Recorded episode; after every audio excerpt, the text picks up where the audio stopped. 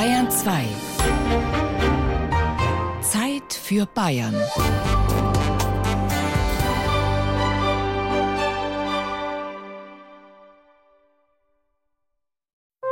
Bayern genießen. Boden. Bayern genießen im März mit Gerald Huber.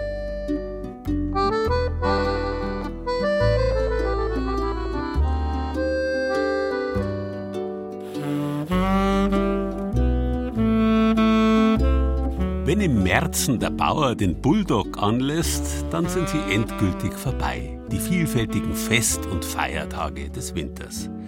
Wer in der und mit der Natur arbeitet, der weiß, dass die anfangs nicht unwillkommene Untätigkeit in der finsteren Winterszeit mit den länger werdenden Tagen einem unruhigen Fieber weicht.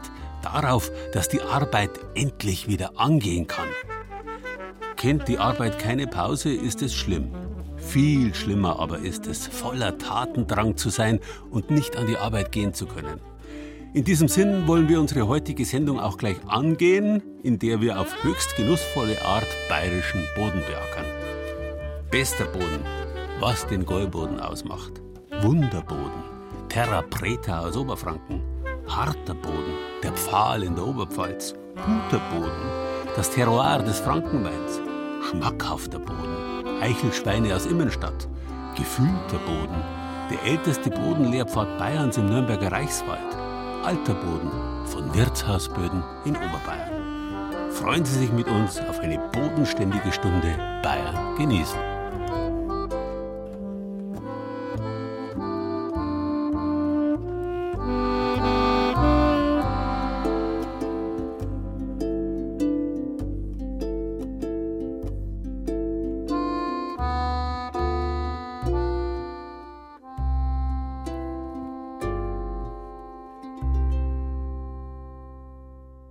Unser Wort Gau oder Goi wie in Gäuboden geht auf die jahrtausendealte Sprache der allerersten Bauern zurück.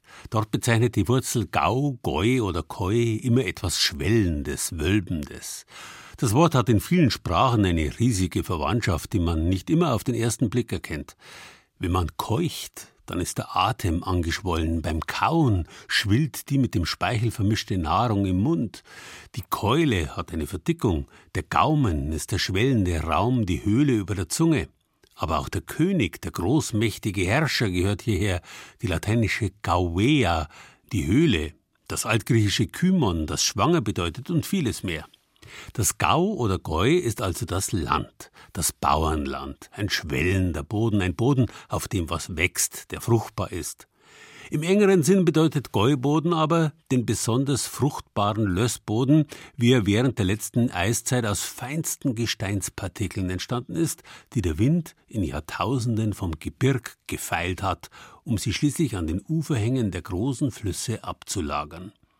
Gäuböden gibt es an jedem unserer großen Flüsse im Land. Der sprichwörtliche Gäuboden im engsten Sinn ist aber die Gegend südlich der Donau, so grob von Regensburg bis hinunter nach Vilshofen. Hier in der Kornkammer Bayerns leben Bayerns reichste Bauern. Wenn man neben dem Feld hergeht und es ist frisch das Saatbett gerichtet und Sonnenschein so am Nachmittag, also das finde ich immer wie fast so eine Goldfarbe. Also ich liebe das sehr, da geht mir das Herz auf. Ingrid Buchner aus Alburg bei Straubing ist mit diesem Boden verwurzelt. Ihr Hof wurde 877 erstmals urkundlich erwähnt. Und seit fast 400 Jahren leben ihre Vorfahren mit dem Namen Buchner auf diesem Hof. Die Landwirtin liebt die Farbe und den Duft dieses Bodens, der zu den fruchtbarsten in Bayern gehört. Da habe ich Respekt, weil mir das gerade bei unserem Boden so bewusst ist, dass der ja nicht hier gewachsen ist, sondern dass der ja durch Winderosion hier entstanden ist. Und bei uns im Veit, so ist in etwa neun Meter von dieser Lössauflage, unweit von uns weiß ich, da sind es 13 Meter. Das ist so ein mächtiger, guter, fruchtbarer Boden. Das ist schon was, wo man einfach irgendwie so eine dankbare Ehrfurcht hat. Weil man weiß, dass einfach andere Gebiete nicht so einen guten Untergrund haben. Der fruchtbare Lössboden hat die Bauern hier rund um Straubing einst reich gemacht. Wie reich, das kann man leicht an den Trachten erkennen, die die Landfrauen jedes Jahr beim Volksfestauszug tragen.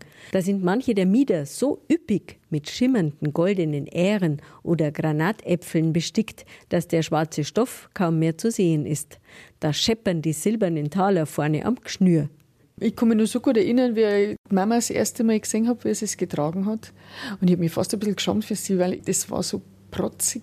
Also 1976 damals war ich dabei, da war ich bei der Schneiderin und ich war 16. Und da habe ich gedacht, also na, so zeigt sich Mama und so möchte Also das war, und zwei Jahre später habe ich dann selber schon damals ein, ein altes gekauft. Und so hat sich das gewandelt. Ein paar tausend Euro würde so eine Gäubodentracht heute kosten. Und auch früher konnten sich diese Pracht nur reiche Bäuerinnen leisten. Der schwarz-weiß längs gestreifte Rock aus Wollstoff verschwindet fast unter der prächtigen Schürze. Dabei symbolisiert er den Grund des Reichtums, die Ackerfurchen des Gäubodens. Es gibt den in verschiedenen Variationen. Da gibt es so ein kleines Innenmuster in dem Weiß, je nachdem, was jetzt das für eine Frucht ist. Es gibt ein Muster, das schaut eher aus wie Ähren und es gibt ein Muster, das schaut eher aus wie Zuckerraum von oben. Ach ja, die Zuckerrüben. Weißes Gold haben die Bauern sie früher genannt, denn bis letztes Jahr legte die Zuckermarktordnung die Preise dafür fest und die garantierten den Landwirten einen guten Gewinn. Seit heuer wird der Zucker auf dem Weltmarkt verkauft, zu Weltmarktpreisen, und die sind gerade schlecht, genauso wie die Weizenpreise.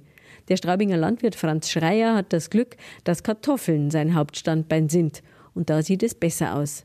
Er erklärt, was den Löss des Gäubodens von anderen Böden unterscheidet. Ein Sandboden sind kleine Steine, die können natürlich nichts aufnehmen. Der Tonboden, das sind Tonteilchen, die halten die Nährstoffe fest. Pro Kubikmeter Gäuboden kann man ungefähr rechnen mit 200 bis 250 Liter Wasserspeicherfähigkeit. Bei einem Sandboden liegen wir vielleicht bei 50 Liter. Die Fähigkeit, Nährstoffe und Wasser zu speichern und an die Pflanzen wieder abzugeben, zeichnet also den Boden rund um Straubing aus. Steine gibt's hier kaum auf den Feldern. Besser geht's nicht. Kein Wunder, dass Franz Schreier immer wieder in Konflikte gerät, denn er ist nicht nur Landwirt, sondern auch Stadtrat. Da schlagen auch immer zwei Herzen von mir. Das eine ist natürlich, da man die Stadt entwickelt. Andererseits als Landwirt, wenn man weiß, einen guten Boden, den baut man zu, tut es weh, weil wenn ich halt wenig Input einstecken muss, bei der Arbeit pro Hektar gegenüber einem Boden, da wo viele Steine sind oder wo einfach ein leichter Boden oder ein Bugel, sage ich mal, ein extremer Hang, da wo vielleicht Erosionsgefahr da ist, wo man beim Pflügen Stoppe einen Sprit braucht und Verschleiß hat und im Geibboden, da wo es natürlich leichter geht, dann tut es schon weh, wenn sowas zugebaut wird. Die Stadt Straubing hat schon immer vom Gäuboden profitiert.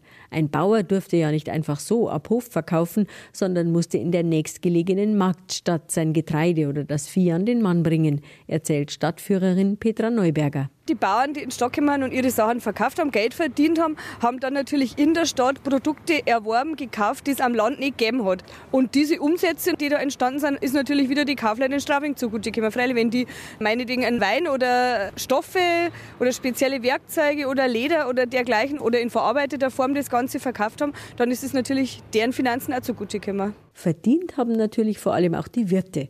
In der Straße mit dem Namen Rindermarkt Beispielsweise war jedes zweite Haus ein Wirtshaus. Von den Alburger Bauern heißt es übrigens, sie seien am Sonntag mit dem Geiwagerl in die Stadt gefahren und hätten Champagner getrunken, kein Bier wie die anderen Leute. Davon ist heute nichts mehr zu sehen, doch die prachtvollen Fassaden an den Patrizierhäusern rund um den Stadtplatz zeugen noch immer davon, dass der Gäuboden Straubing reich gemacht hat. Und den Unterschied zwischen, sagen wir mal, Erdäpfeln aus dem Gäuboden oder aus dem Donaumoos, den kann man schmecken. Wo Sie Material für ganz individuelle Geschmacksproben herkriegen, finden Sie auf unserer Internetseite unter bayern2.de.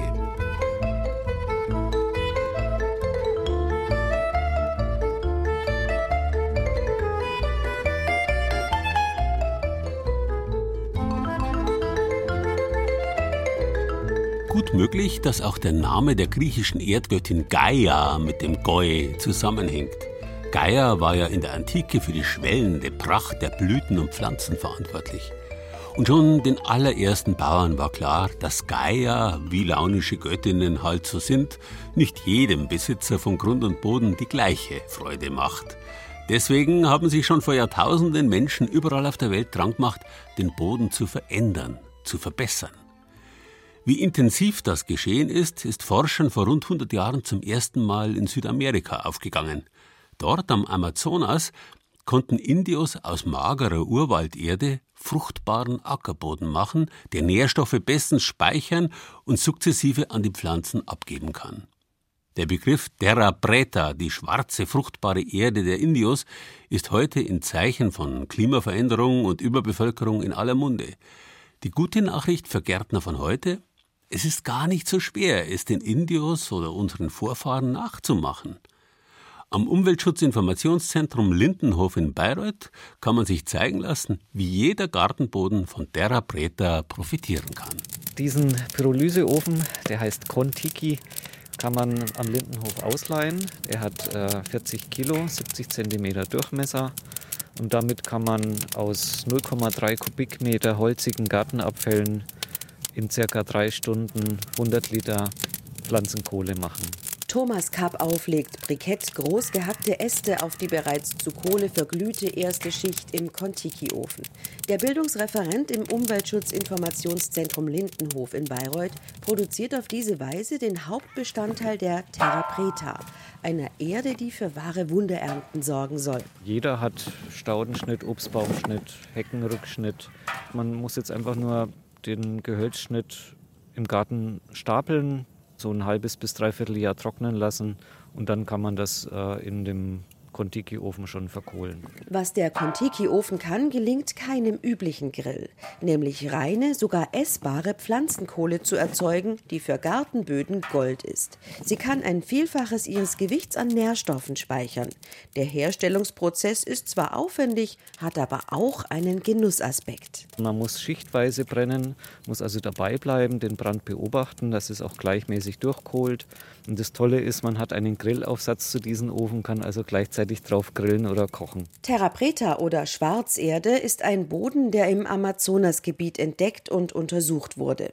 Eigentlich sind die Böden in dieser Gegend gelb oder rot und nicht sehr fruchtbar. Anders Terra Preta. Sie muss tausende Jahre alt sein, ist aber bis heute reich an Nährstoffen. Professor Bruno Glaser, ein Bodenkundler aus Halle, hat sich intensiv mit Terra Preta befasst. Er hat entdeckt, dass sie nur dort vorkommt, wo viele Menschen gelebt haben. Die haben einfach Nahrungsmittel und Pflanzen äh, irgendwie von der Umgebung in ihre Siedlungsflächen eingebracht, haben da Feuer gemacht, haben gekocht, haben diese Nahrungsmittel verzehrt und haben auch die Ausscheidungen auf der Fläche gelassen und die Bioabfälle. Und so ist eben dann über die Zeit durch die Mikroorganismenaktivität im Boden äh, automatisch eine Therapeute entstanden ein Zufallsprodukt und ein echter Glücksfall für die Indios, denn irgendwann wuchs auf der dunkel gewordenen Erde mehr als nur Maniok. Papayas, Kokosnüsse oder Mangos bereicherten den Speiseplan. Ja, und dann sind immer mehr Menschen gekommen oder die sind länger geblieben und der Boden ist fruchtbarer geworden und das Leben war halt an der Stelle lebenswerter. Heute profitieren Landwirte und Gärtner überall von den Erkenntnissen über Terra.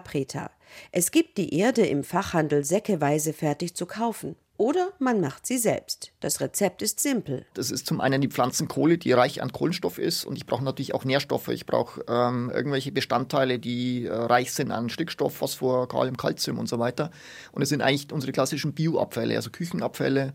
Das äh, sollte man idealerweise zusammen mit der Pflanzenkohle kompostieren und das auf den Boden bringen. Und dann ist man, glaube ich, auf einem guten Weg. Am Lindenhof ist mittlerweile das letzte Stück Gartenabfall verkohlt. Jetzt kommt Wasser ins Spiel. Der Kontiki Wiki-Ofen besitzt am Boden einen Schlauchanschluss. Wassermarsch. Wir starten mal das Ablöschen. Das Wasser läuft jetzt von unten in den Ofen hinein. Man hört schon am Zischen, dass die untere Schicht jetzt abgelöscht wird und das Wasser verdunstet und langsam aufsteigt. Innerhalb einer Minute steht die Kohle unter Wasser. Sofort lässt Thomas Kapp auf das Wasser wieder ab. Jetzt bleibt nur reine, gesäuberte Pflanzenkohle zurück. Kappauf zerreibt zwischen den Fingern die letzten großen, lauwarmen Brocken. Diese Kohle wird jetzt erst noch getrocknet und dann eben mit Nährstoffen aufgeladen. Dann ist die Kohle einsatzbereit. Wie ein Schwamm kann die Kohle nun Nährstoffe aus Kompost, Jauche oder Dünger aufsaugen und speichern. Ein natürlicher Turbo für Äcker, Pflanzen oder Hochbeete. Also ich hatte letztes Jahr Karotten, die so groß wie ein Rettich waren. Auch vom Geschmack her super, also auch nicht holzig oder so. Und dann macht Gärtnern auch richtig Spaß. Für Professor Bruno Glaser von der Universität Halle-Wittenberg gehört zur Terra Preta auch eine Philosophie, die mit guten Erträgen wenig zu tun hat, vielmehr mit dem sinnvollen Umgang mit Bioabfällen. Das Konzept der Terra Preta äh, besteht ja darin, dass ich meine Bioabfälle recycle, dass ich quasi so eine Kreislaufwirtschaft etabliere auf meinem eigenen Grundstück, in meiner Gemeinde, in was weiß ich. Und das ist, glaube ich, die Chance für uns, auch für unsere zivilisierte Welt, äh, zu sagen, okay, wir müssen mit unseren Bioabfällen äh, nachhaltiger umgehen. Terra Preta ist mehr als ein Dünger. Es geht um uraltes Wissen. Wo etwas entnommen wird, wird es auch wieder zurückgeführt. So bleibt der Boden nicht nur fruchtbar, er wird immer besser. Ein Feldversuch vom Lindenhof in Bayreuth soll das beweisen. Hobbygärtner aus ganz Bayern können sich dafür bewerben. Bayern genießen. Das Zeit für Bayern Magazin. Jeden ersten Samstag im Monat auf Bayern 2. Wie stark, oft bis zur Unkenntlichkeit, sich einzelne Wörter beim Entstehen unserer heutigen Sprachen innerhalb langer Zeit verändert haben, das zeigt das Beispiel Boden ziemlich deutlich. Boden geht zurück auf die mindestens siebeneinhalb Jahrtausende alte Wurzel bundos, Grundboden. Im Lateinischen wurde daraus das gleichbedeutende fundus, auch unser heutiges deutsches Wort Bühne hängt damit zusammen. In manchen Gebieten sagt man ja bekanntlich zum Dachboden Bühne. Auch das norddeutsche Buddeln, Graben gehört hierher, genauso wie das englische Bottom. Die Bedeutungsaspekte aber sind überall die gleichen. Der Boden ist die Grundlage von etwas, meistens eine flache, ebene Angelegenheit. Ergibt sich irgendwo im Gebirg eine ebene, fruchtbare Fläche, so wird auch sie als Boden bezeichnet, der große Ahornboden im Karwendel zum Beispiel. Daran sieht man, Stein, Fels haben schon unsere Vorfahren, die ersten Bauern, als etwas empfunden, was den Boden gewissermaßen stört.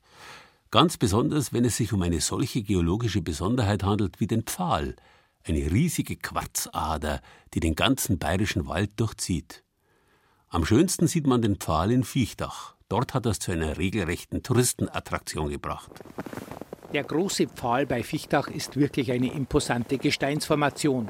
Matthias Rohrbacher arbeitet bei der Naturpark Umweltstation Viechtach und ist hier für die Landschaftspflege zuständig.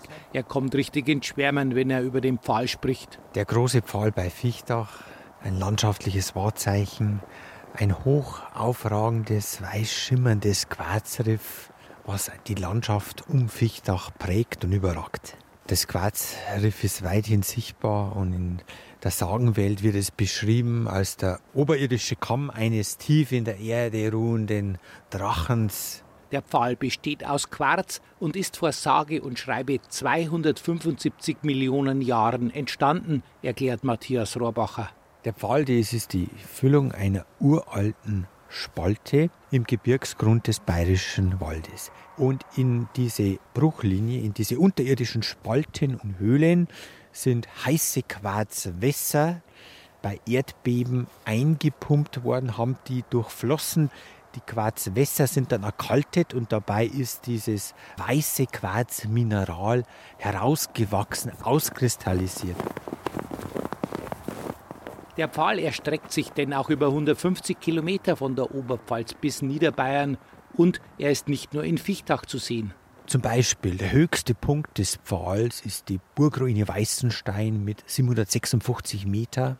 Im Landkreis Kam finden Sie das Schloss Thielstein auf einem Quarzriff. Hier sind selbst bis in den zweiten Stock die Zimmerwände direkt in den Felsen gehauen. Hier in Fichtach ist dieses ganz besondere, hochaufragende Quarzriff in Verbindung mit einem tiefen Quarzbruch, einem ehemaligen Steinbruch.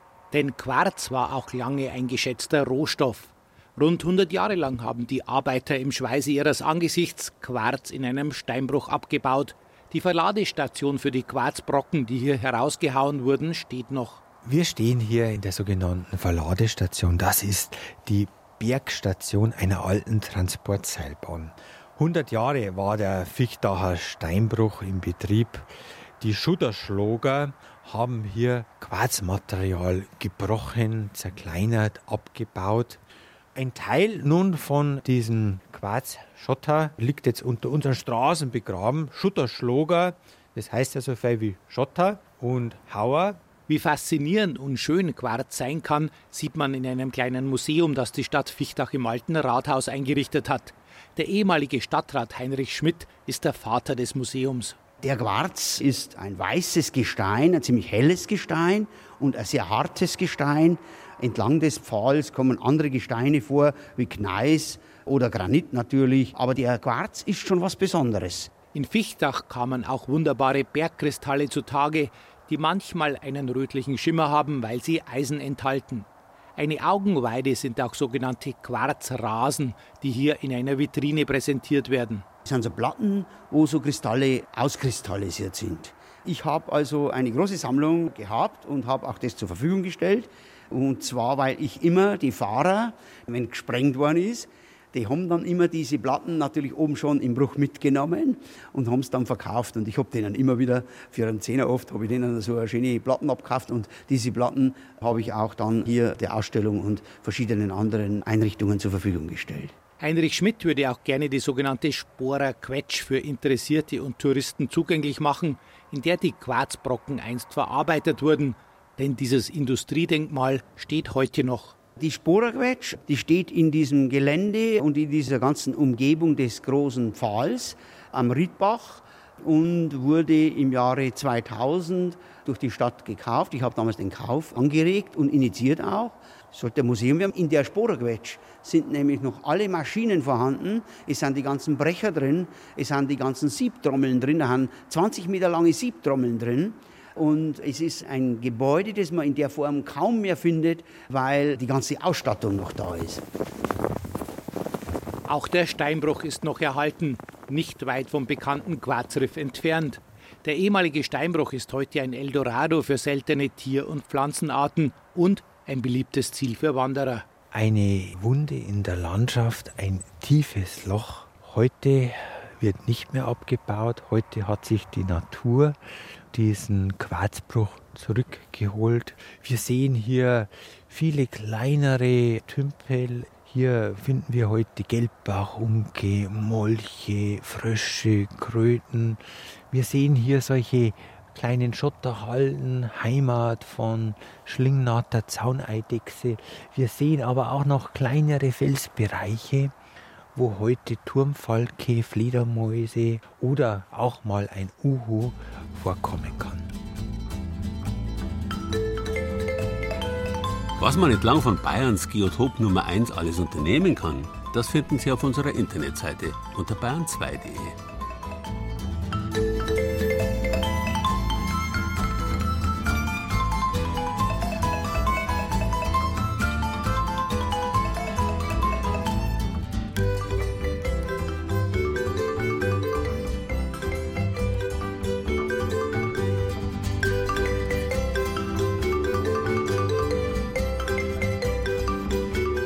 Wir Menschen sind wie alle anderen Lebewesen auf diesem Planeten nichts ohne den Boden unter unseren Füßen.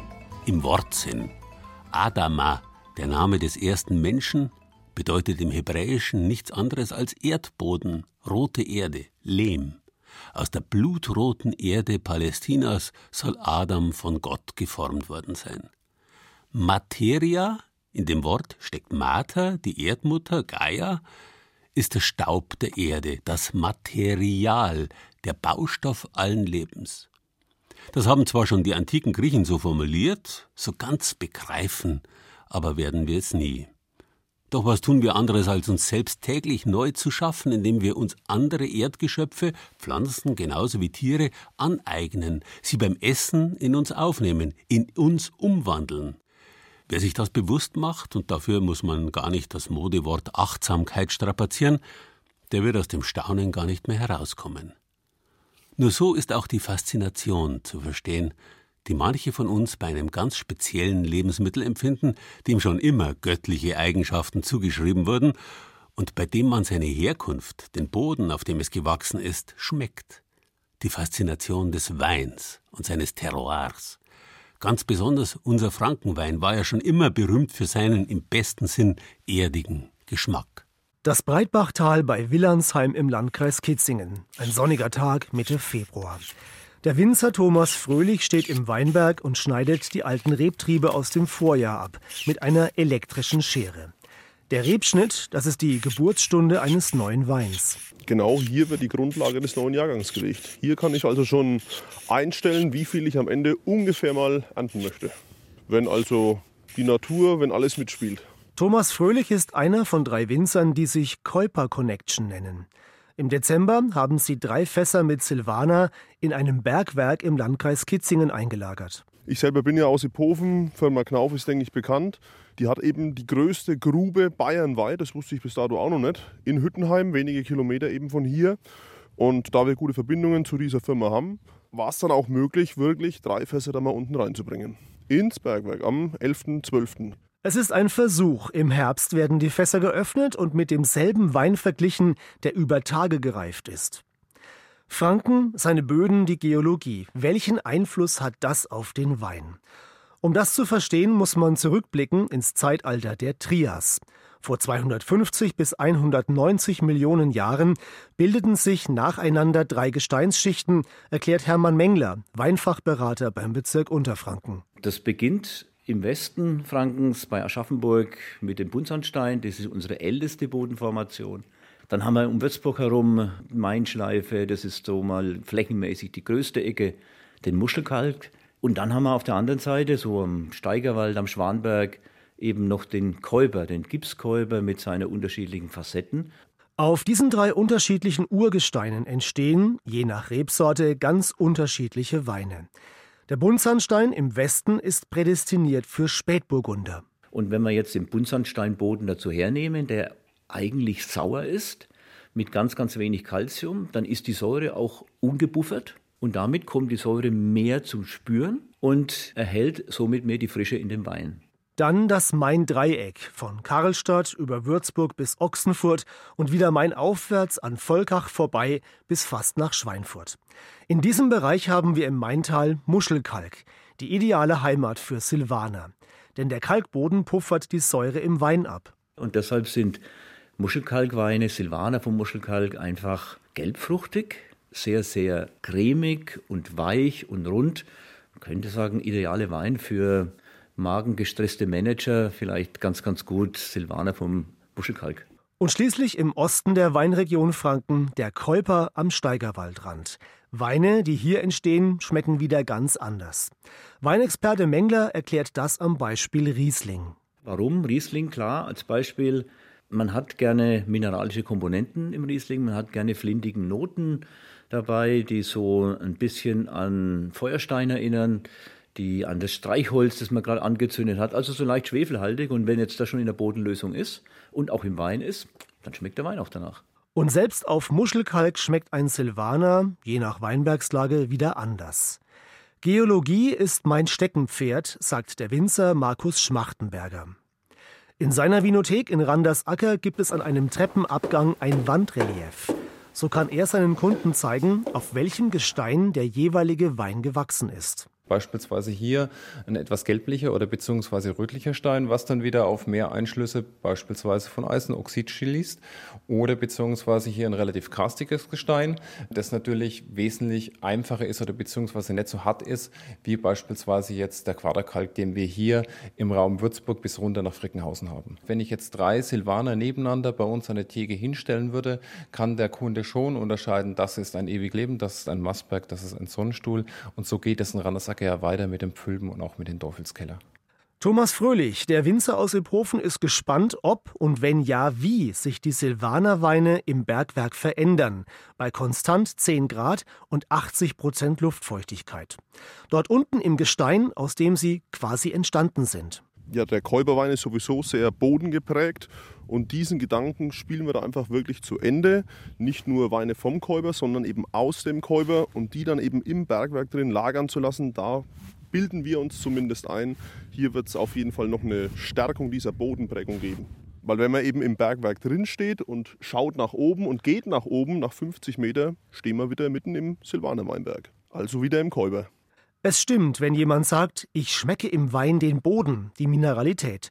Und da ist Franken mit Buntsandstein, Muschelkalk und Käuper wahrlich reich gesegnet. Der Frankenwein und sein Boden, eine magische Beziehung, der man an zehn beispielhaften Orten, den sogenannten Terroir F-Punkten, nachspüren kann. Alles Wissenswerte dazu und viele Bilder zum fränkischen Weinboden unter bayern2.de. Es ist genau unterm Himmel, ein Brat übern Meer. Und die Wolken sind wie Zuckerwatten die Luft wiegt heut nicht schwer. Mir lana aneinander, ich spiel dei Greiz an mein. Mir schaue jeder wo ane hier, lassen die Gedanken. Bodenhaftung zu haben, sich mit der Erde verbunden zu fühlen im Hier und Jetzt und sich zu diesem Zweck am Wein und seinem Terroir zu laben, da gibt's bekanntlich nichts Besseres.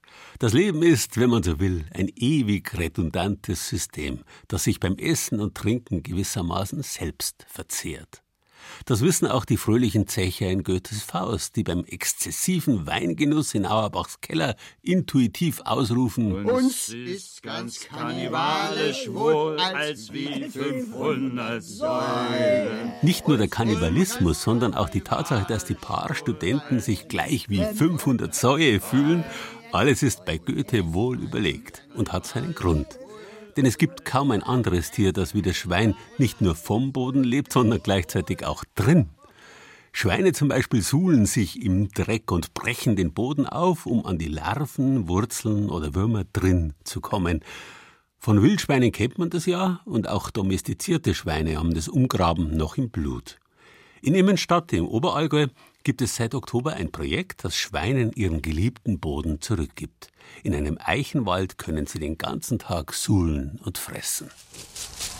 Neun Schweinerüssel bohren sich in den Erdboden. An den meisten Stellen ist der Waldboden schon umgeackert und die Schweine kommen leicht an die Leckerbissen im Boden. Wo es noch nicht so leicht geht, lassen sie Kraft hin und es fliegen ganze Brocken durch die Luft. Das ist zutiefst Kernkompetenz von Schweinen, den Boden zu bearbeiten. Das dürfen sie hier. In einem Stall dürfen sie das nicht. Wir wollen die alten Arten erhalten und wir wollen artgerechte Tierhaltung machen. Und am Schluss mit einer tollen Fleischqualität. Der Schweinebesitzer Reinhard Adelgoss nimmt eine Handvoll braunen Boden in die Hand. Unter anderem sind darin Eicheln. Sie sind im Herbst von den hohen Bäumen gefallen und geben den sogenannten Eichelschweinen hier nicht umsonst den Namen. Eicheln sind ein perfektes Futter für Schweine. Es erzeugt eine eigene Fleischqualität. Den Eichelgeschmack, den kann man im Fleischgeschmack wiederfinden. Neben Eicheln bekommen die Borstentiere auch Getreideschrot, Futterkartoffeln, Wurzelgemüse und Graskops. Die Rasse ist fürs ganzjährig Draußensein gemacht. Sie sehen ja an der Optik, die sind näher, näher am Wildschwein wie am Hausschwein. Das macht denen gar nichts. Wir haben hier Erdbauten. Das sind Geländemulden, die wir einfach vertieft haben. Erdwälle rundherum aufgeschmissen und dann abgedeckt mit Holz und Planen, weil wir wissen, dass Schweine sowas lieben. Die Mutter war eine sogenannte Duroc-Sau, der Vater eine Mischung aus Iberico und Mangalitza. Manche der Schweine sind fast schwarz, manche dunkelbraun mit hellen Streifen. Da kommt übrigens Schneewittchen da hinten, weil es die hellste ist. Eigentlich gibt man seinem Essen keinen Namen und äh, man sollte auch nicht mit der Bindung, äh, man sollte keine zu, zu enge Bindung aufbauen, also es ist schwierig, das nicht zu tun. Neben Schneewittchen gibt es auch noch ein Schwein namens Nusshörnchen und eins mit dem passenden Namen Schnitzel. Wenn diese Sau ihrem Namen mal alle Ehre macht, dann wird es ein Genuss, sagt Reinhard Adelgoss. Mit dem Schweinefleisch aus dem Supermarkt hat das dann nicht mehr viel zu tun. Der Otto Normalbürger hat sich nur an diesen Geschmack gewöhnt. Er weiß nicht, wie Schweine eigentlich richtig schmecken können. Wenn er einmal hier was gegessen hat, egal was von so einer Sau, wird er nichts anderes mehr haben wollen. Das ist einfach so. Auf die Idee gekommen ist Reinhard Adelgoss, als er beim Viktualienmarkt in München ein langsam herangewachsenes Duroc-Fleisch probiert hat. Da habe ich mir mal einen Halssteak geholt, sind teuer, habe es mir in die Pfanne gehauen und siehe da, das ist überhaupt nicht geschrumpft. Und dann habe ich das gegessen und ich gedacht, aha, so kann Schweinefleisch also auch schmecken. Interessant. Grund für das Geschmackserlebnis ist wohl, dass sich das Fett bei den langsam heranwachsenden Freilandschweinen im Muskel einlagert.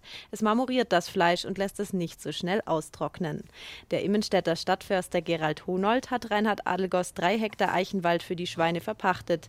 Nicht ganz uneigennützig, denn die Tiere verhindern, dass Büsche und kleine Bäume aufwachsen. Lichte Eichenwälder haben halt eine sehr, sehr hohe Biodiversität. Das heißt, die haben deutlich mehr Lebewesen, auch seltene Vogelarten, äh, Falterarten, Insekten. Und besonders, wenn die Licht sind, also wenn die Sonne bis auf den Boden durchscheinen kann. Dass es das Projekt in Immenstadt gibt, hat sich mittlerweile herumgesprochen. Roland Koschatke zum Beispiel steht am Zaun am Eichenwald und ihm läuft schon beim Anblick der Schweine das Wasser im Mund zusammen. Es sind ja ein Haufen Eichen umeinander und wie hat man früher gesagt, auf den Eichen wachsen die besten Schinken, oder? Also von dem her finde ich das super, oder? Und ich glaube, dass denen das gefällt und ich glaube, dass die ja da glücklich sind. Ein glückliches Tierleben ist vielen mittlerweile wichtig. Es ist für sie die Voraussetzung dafür, dass sie das Fleisch richtig genießen können, sagt Reinhard Adelgoss. Endverbraucher gibt es mittlerweile genügend, wo sowas haben wollen, wo regional einkaufen wollen, wo es sagen, ich esse nicht mehr so viel Fleisch, aber wenn, dann möchte ich wissen, wo es herkommt und dann muss es qualitativ hochwertig sein und da ist es mir dann auch egal, wenn es mehr kostet. Das darf es dann ruhig. Rund 20 Euro verlangt Reinhard Adelgoss für das gemischte Kilo Fleisch. All die Arbeit von ihm selbst und seinen beiden Mitstreitern kann er mit nur neun Schweinen zwar nicht bezahlen, das macht ihm aber nichts. Jeder von uns lebt von was anderem. Mein Partner ist Steinmetz und Steinbildhauer. Ich bin Zahntechniker. Von dem müssen wir leben. Das hier ist Hobby, das sich vielleicht irgendwann mal bezahlt macht.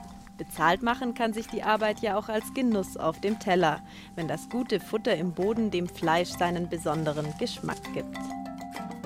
Auf unserer Internetseite unter bayern2.de finden Sie alles zum Immenstädter Eichelschweinprojekt, unter anderem auch eine kleine Wanderung zu den Gehegen am Immenstädter Kalvarienberg.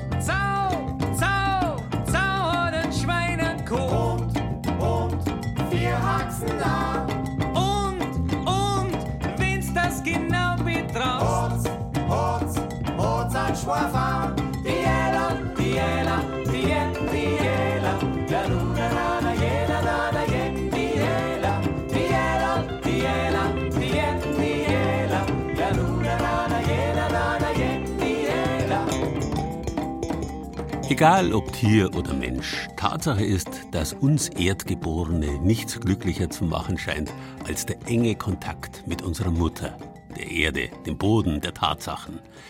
Jetzt im März ist zwar noch nicht ganz Zeit, sich ausgestreckt ins Gras zu legen, den Boden unter die Füße nehmen, das kann man aber bereits bestens.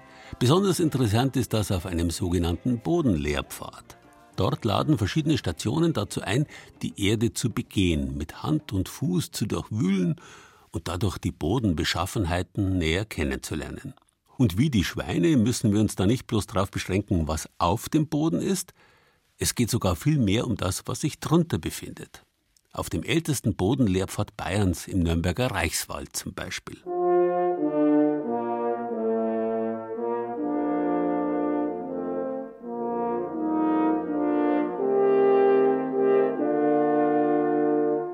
Im Februar, März, da ruht die Vegetation noch ein paar Wochen oder Monat.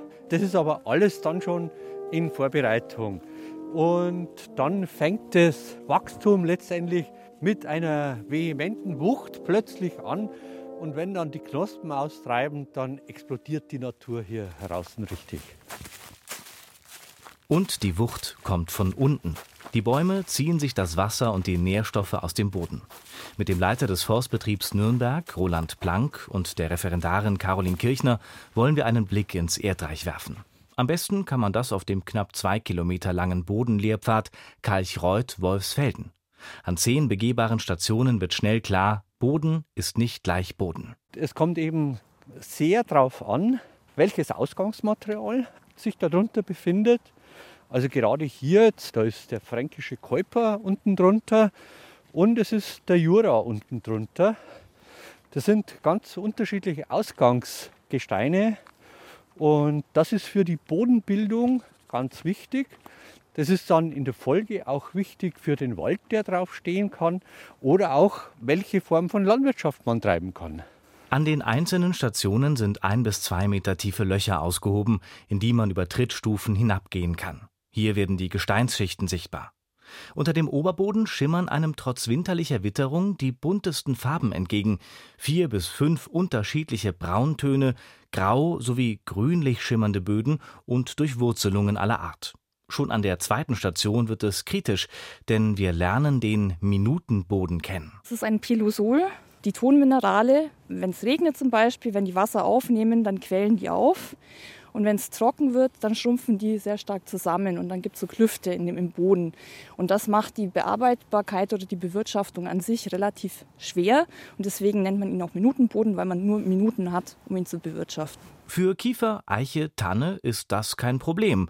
Aber die Buche hat hier eher schon Probleme, weil in der Zeit, wo der Ton das Wasser aufgenommen hat, Sauerstoffmangel herrscht und dieser Sauerstoffmangel bei der Buche schon dazu führen kann, dass Wurzeln absterben und dass die Buche auf solchen Standorten dann bei starken Stürmen auch geworfen wird.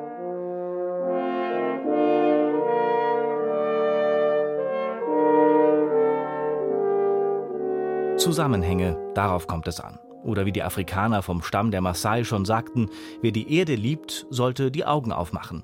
Dinge sehen und das Richtige daraus ableiten ist das A und O in der Forstwirtschaft. Welche Bäume und Pflanzen brauchen welche Böden?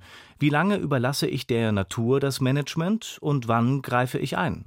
Was verwundert, ist die hohe Anzahl an unterschiedlichen Bodenbeschaffenheiten auf so kurzer Strecke, denn nur 200 Meter weiter ist es in der nächsten Grube durch und durch trocken. Und dann geht's ab in die Erde zur sogenannten Fingerprobe. Und dann fasst man hier mal so rein. Sie können das selber mal testen. Das ist also diese Fingerprobe, die ich vorhin schon angesprochen habe. Probieren Sie das mal mhm. ähm, auszurollen. Auszurollen? Ja, so, wie so ein Bleistift oder so. Okay, probieren wir mal. Probieren Sie mal. Sie können da überall, wo hier diese Unterschiede sind, diese Markanten, können Sie mal reinfassen und gucken, ob, was, ob das funktioniert. Okay, ich schreibe mal. So. Ja, also es funktioniert nicht so wirklich. Sehr rau, es ist sehr bröckelig. Es ist überhaupt eine Konsistenz, die sich kaum formen lässt. Genau, also man, man, hat hier halt ähm, durchgehend Sand. Naturergeben und bereit, einen Baum zu pflanzen. So fühle ich mich nach zwei Kilometern Bodenlehrpfad im Nürnberger Reichswald. Was anfänglich nach theoretischem Geologiestudium klang, entwickelte sich zu einer kurzweiligen experimentellen Wanderung. Die Schuhe sehen so aus, wie Schuhe im Lehm und Sand aussehen müssen. Der Kalk- und Tonboden bröckelt allmählich von den Fingernägeln. Und nicht zuletzt die frische Luft sorgte für eine satte Stunde Naturerlebnis und Wohlbefinden. Die Leute werden den Wald nur verstehen, wenn sie etwas darüber wissen. Und wenn kleine Kinder schon mit hier herausgenommen werden und von den Eltern da was erfahren, die Eltern können es auf den Tafeln lesen, wenn da ein paar kleine Dinge bei den Kindern ankommen. Wenn du einen Ton hast, kannst du eine Rolle draus drehen oder man kann eine Figur draus basteln oder, oder selber was formen. Der Sand, der zerfällt dir zwischen den Fingern. Also das ist für mich die größte Freude, wenn ich das hier draußen beobachten kann.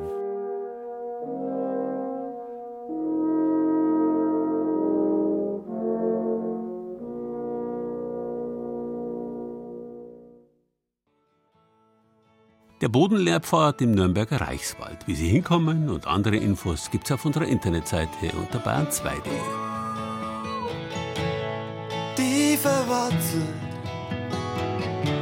der fränkischen Erden, zwischen die grünen Wälder und im brauner Sumpf. Da wachsen die schönsten Blumen in die Gärten.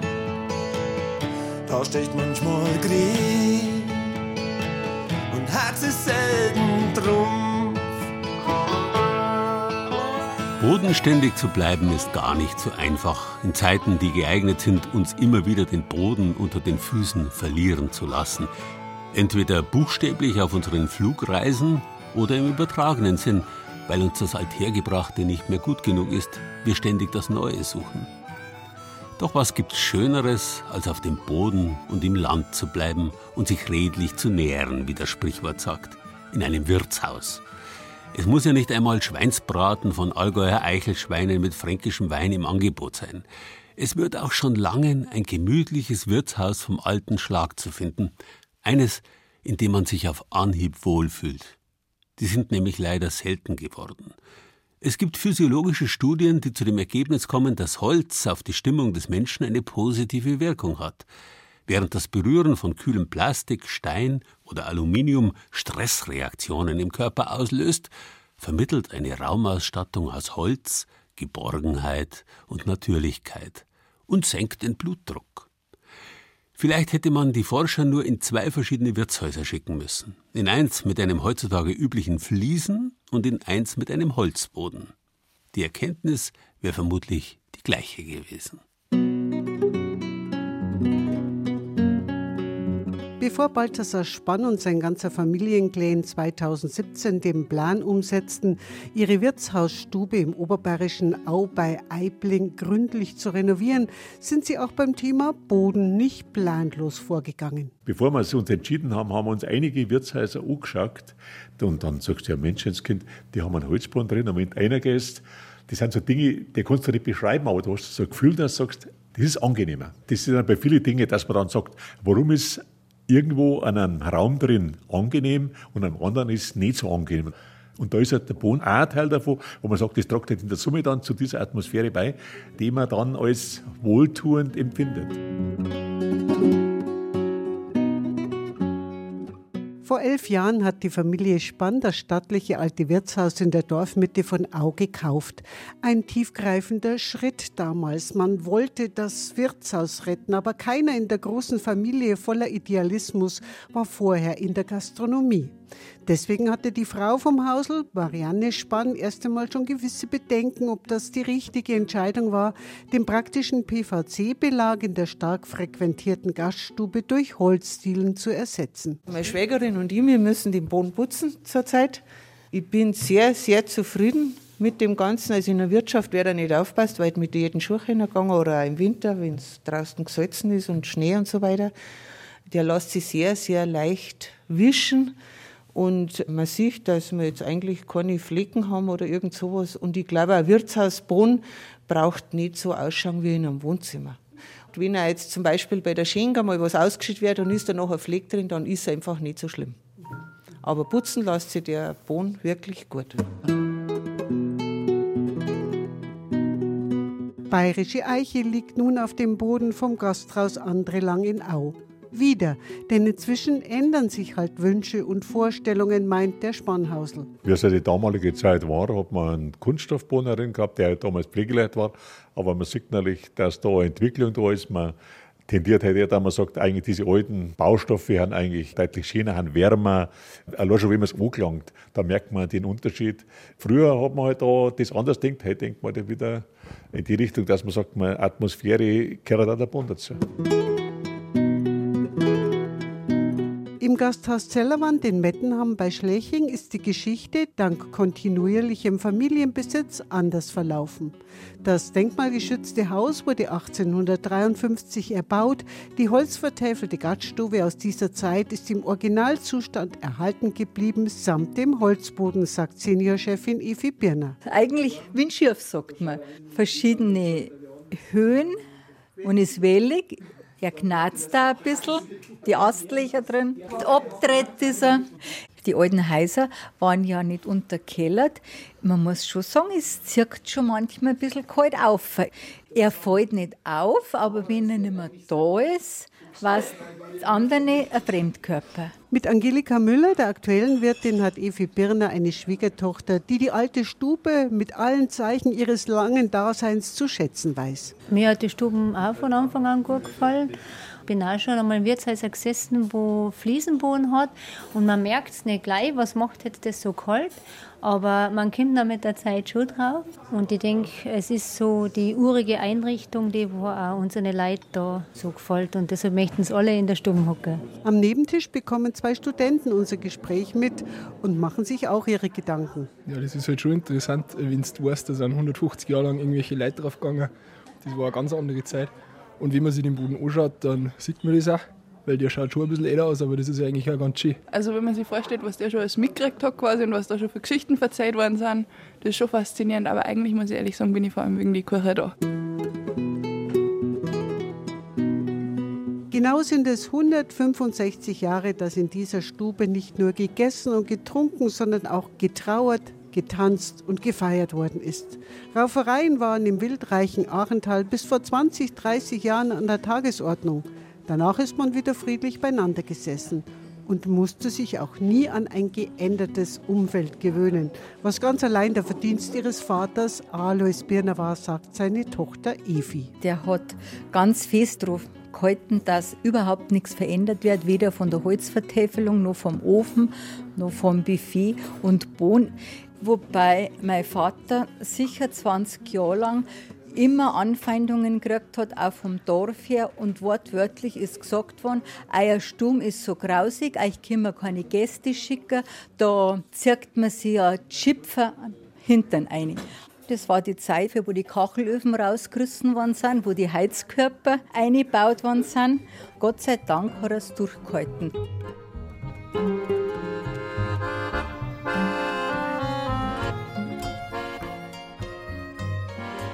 Ja, Gott sei Dank gibt's Leute, die bodenständig bleiben und sich vom ständigen Wind des Zeitgeists nicht umwacheln lassen.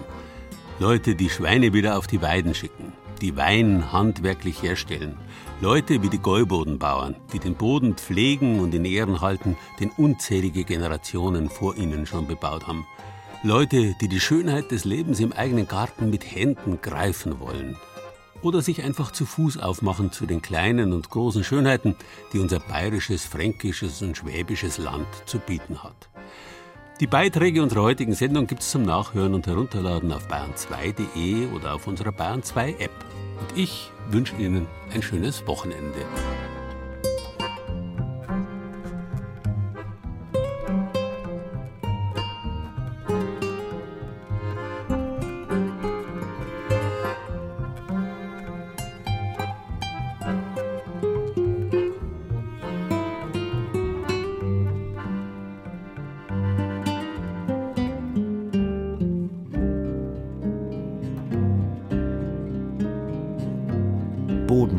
Das war Bayern genießen im März mit Gerald Huber und sieben Beiträgen aus den sieben bayerischen Regierungsbezirken. Birgit Fürst aus unserem Studio Ostbayern berichtete über die Gäuböden rund um Straubing. Wie man selbst fruchtbare Terra Preta herstellt, zeigt uns Anja Bischof aus dem Studio Franken. Zum Pfahl, einem der berühmtesten Geotope der Oberpfalz, führte uns Thomas Muckenthaler aus dem Studio Ostbayern. Jürgen Gläser aus dem Studio Mainfranken ließ uns den Frankenwein und sein Terroir schmecken. Das Eichelschwein-Projekt aus Immenstadt im Allgäu stellte uns Viktoria Wagensommer aus unserem Studio Schwaben vor. Tobias Föhrenbach aus dem Studio Franken nahm uns mit zum Bodenlehrpfad in den Nürnberger Reichswald. Und Regina Vandal aus unserer Redaktion Oberbayern brachte uns auf den Holzboden oberbayerischer Wirtsstuben zurück. Ton und Technik Michael Krogmann, Redaktion Gerald Huber.